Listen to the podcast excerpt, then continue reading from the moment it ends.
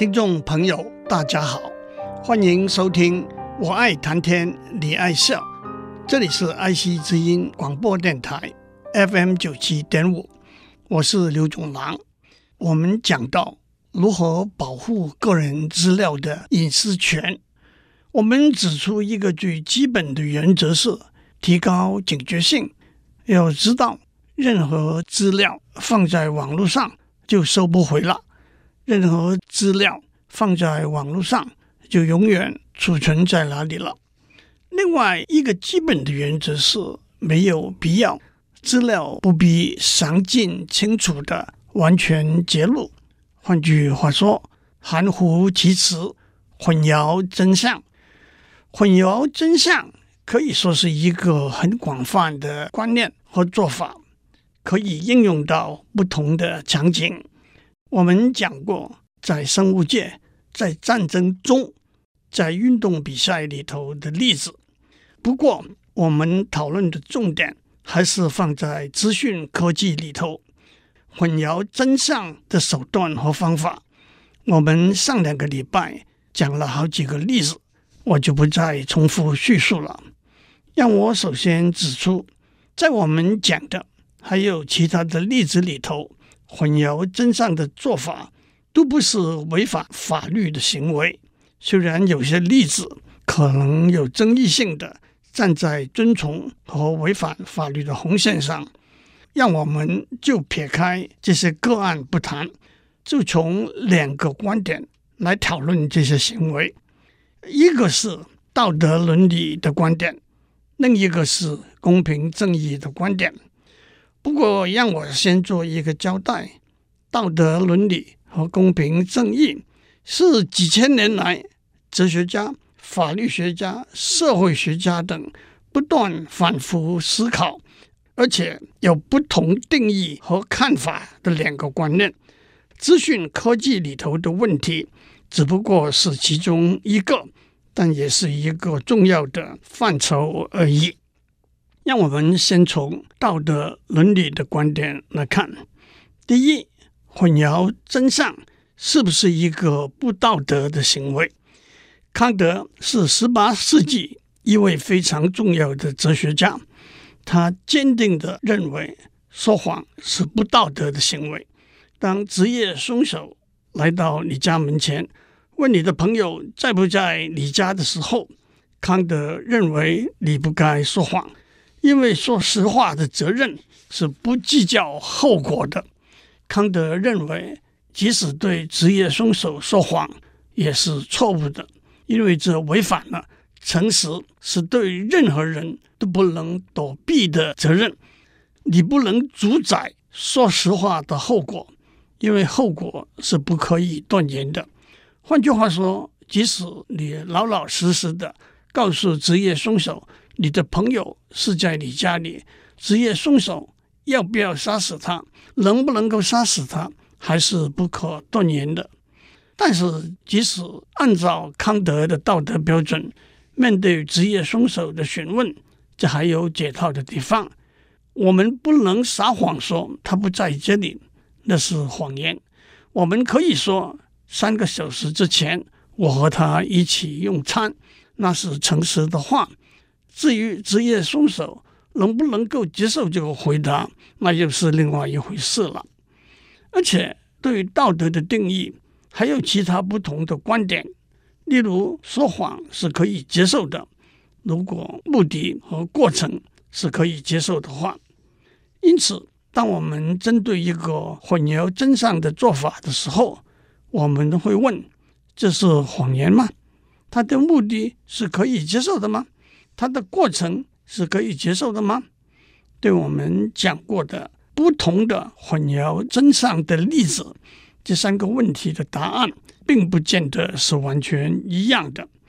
以改写一个城市，避免别人做反向工程为例子，那不是谎言，因为改写过的城市还是一个正确、会产生正确答案的城市。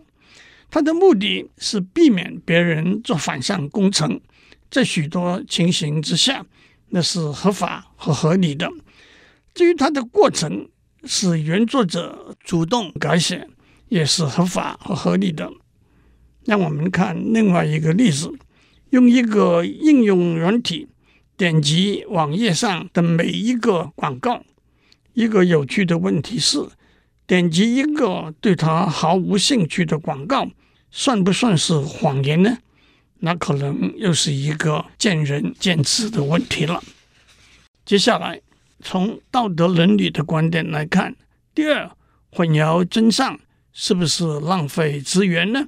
以 Trace Me Not 这个应用软体为例子，它随机的发出多个没有目的、没有意义的搜索指令，想要掩盖真实发出的搜索指令。可是这就引起浪费搜索引擎的伺服器的工作效益，增加网络传输资料的流量，甚至电力的消耗等考量了。那么，这个混淆真相的做法，到底浪费了多少资源呢？浪费要看绝对量是多少。水龙头没有关紧，水一滴一滴的漏走了，自然是浪费。一个估计是每天漏走了三公升的水。那么三公升是多还是微不足道，是要看许多客观条件的。浪费也要看相对量是多少。过年的时候，大家相互交换恭贺的短讯，从“恭贺新禧”四个字进步到可爱动画，相比之下，谁消耗了比较多的资源？而且 “Trace Me Not” 可以振振有词地说，它是以保护个人隐私权有目的的使用这些资源的。接下来，从道德伦理的观点来看，第三。混淆真相是不是占便宜的做法呢？首先，占便宜是什么意思？在一个共同生活的社会，大家共同付出代价，经营了一个共同生活的环境。可是有些人或者付出比较少的代价，或者得到比较多的利益，都可以说是占便宜。譬如说，躲过门禁，溜进一个演唱会，但是这个演唱会。是靠购票入场的听众支持的。譬如说，市政府在街角上装了一盏路灯，有人在路灯底下装了一把伞，摆了一个卖东西的摊子。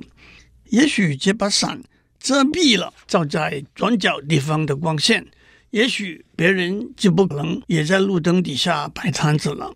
譬如说，Wikipedia 有许多志愿的工作者参与编撰的工作。也有许多人自动捐款，但是也有人既不参与志愿工作，也不自动捐款，却使用 Wikipedia 获得资料，这些都可以算是占便宜的例子。请注意，在共同生活的社会里头，如果每一个人都要占便宜，那么共同生活的社会是无法支撑的。至于在资讯社会使用混淆真相的方法和手段呢，许多公开共同使用的平台，包括 Facebook、Google 等，他们赖以生存的一个资源，就是使用者同意主动提供或者同意被动取得的资料。但是混淆真相的一些手段，可以说或者明显的，或者暗暗的。违反了这个默契。另外一个例子是混淆真相的一个做法，是在浏览器上加装一个阻挡所有广告的应用软体。站在获得资料不受杂音，那就是广告的干扰的观点来说，装上这个应用软体的使用者和没有装上这个应用软体的使用者相比较，也就占了便宜了。不过，混淆真相的手段和方法的使用者，可以提出两个辩护的要点：第一，相关的应用软体是不是任何人都可以无条件的免费使用？第二，对没有装置相关的应用软体的使用者有没有负面的影响？如果这两个问题的答案都是 yes，也就是说这些应用软体可以免费自由使用。而且对没有装置这些应用软体的人没有受到负面的影响，那么我们可以心安理得的说，使用这些应用软体并没有占便宜。反过来，如果这两个问题答案是一个或者两个 no，那这是一个复杂必须考量的场景了。接下来，从道德伦理的观点来看，第四。混淆真相是不是污染数据和资料的行为呢？在空气和水里头加入杂物，那是污染；在音乐里头加入杂音，那是污染。因此，若干混淆真相的手段和方法，也可以说是污染了资料的原始性和一体性。一个例子是我们收集了一万个人的年薪。从这个资料计算出他们的平均年薪，然后按照平均年薪来做某些决定。如果有一百个人提报的数字是可以篡改的，那么污染了的资料自然带来不是预期的结果。但是，即使在这个例子里头，我们可以说，提报个人的年薪是揭露个人隐私的行为。我们是否一定可以说牺牲个人隐私来维持资料的原始性和一体性是无疑的值得的吗？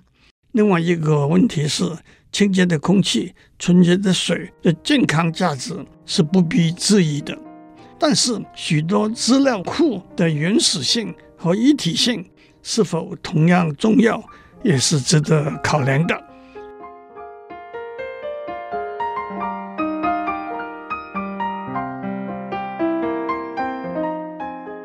我们在上面讲到，在数位社会里头，资讯科技的发达带来了许多和个人资料的隐私权的问题。混淆真相 （obfuscation） 可以说是保护个人资料的一个手段和方法。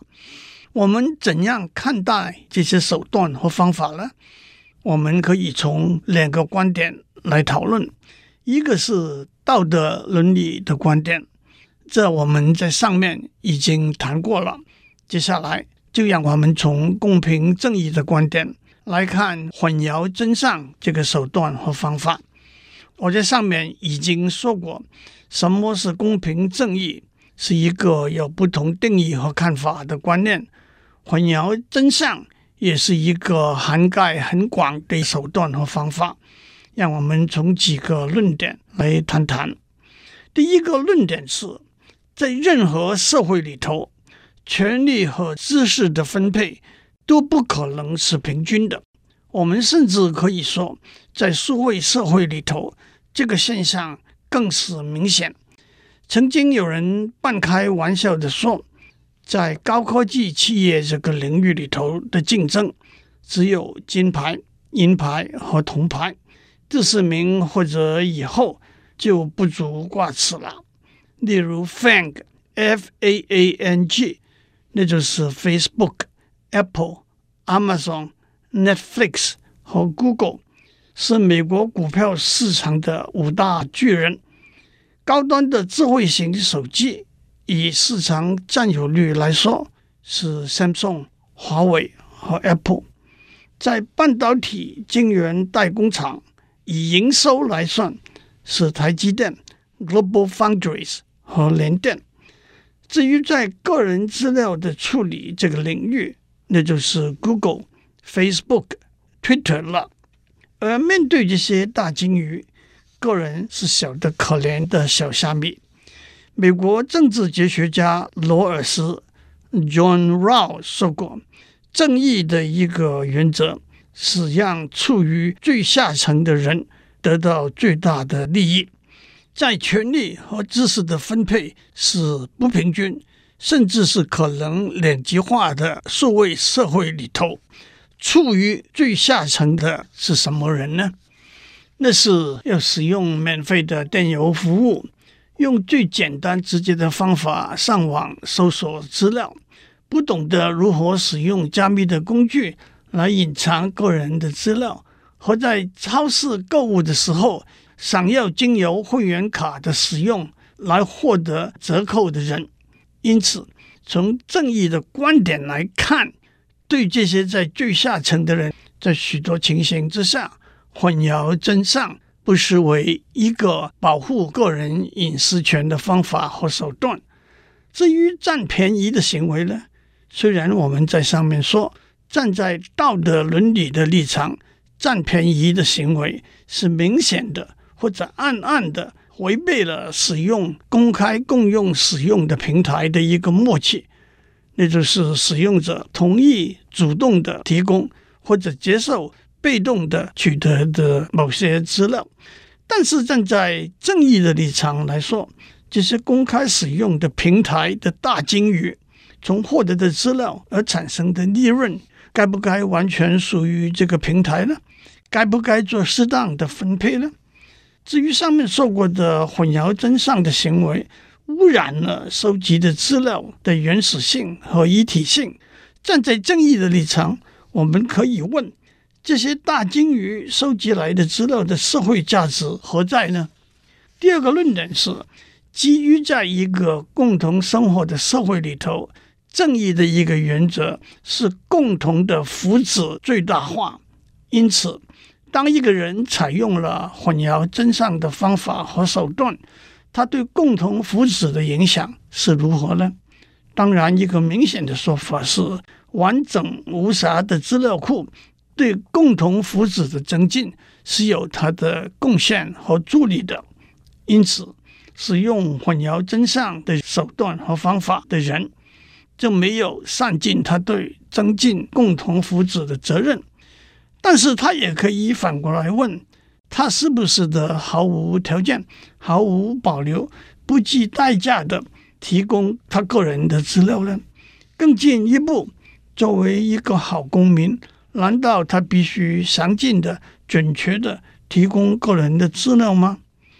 第三个论点是，当我们一再强调大数据的功能的时候，我们必须指出谁得到利益，谁得承受这些数据被泄露和滥用的风险。举例来说，网络广告公司说，如果能够追踪每一个消费者的消费行为，就不会浪费资源，把不适合的广告。送到不适合的消费者那边去，也同时把适合的广告送到适合的消费者那边去。但是得到好处的是网络广告公司和收到适合的广告的消费者而已。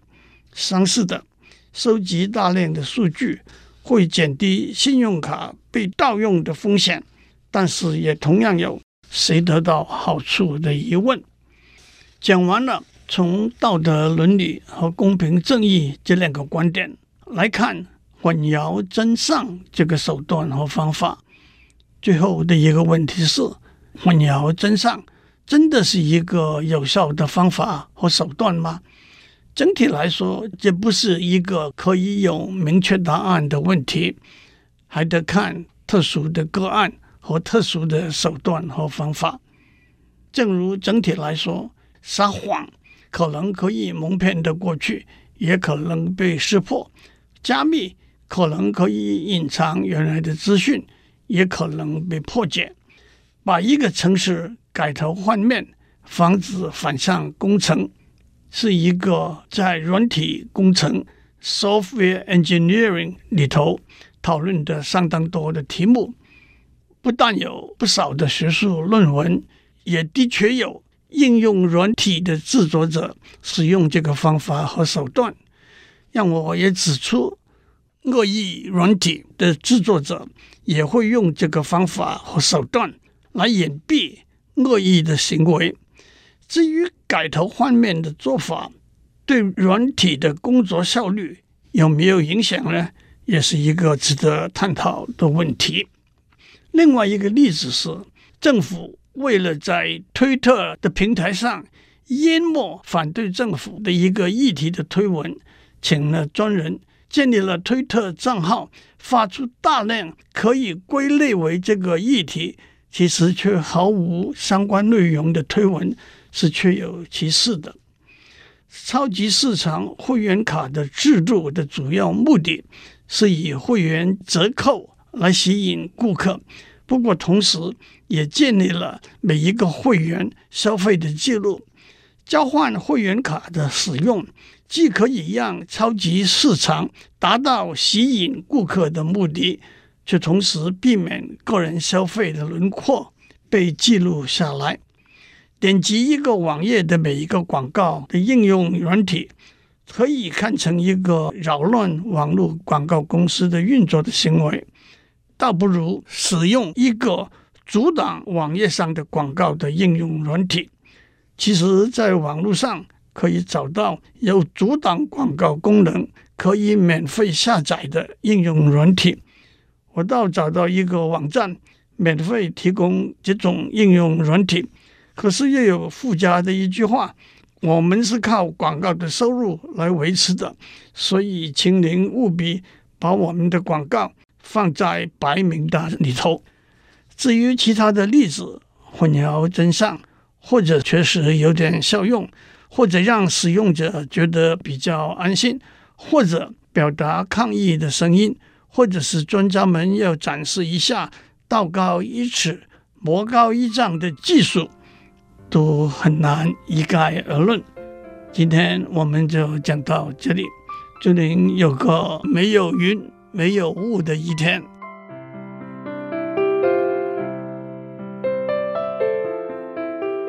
以上内容由台达电子文教基金会赞助播出。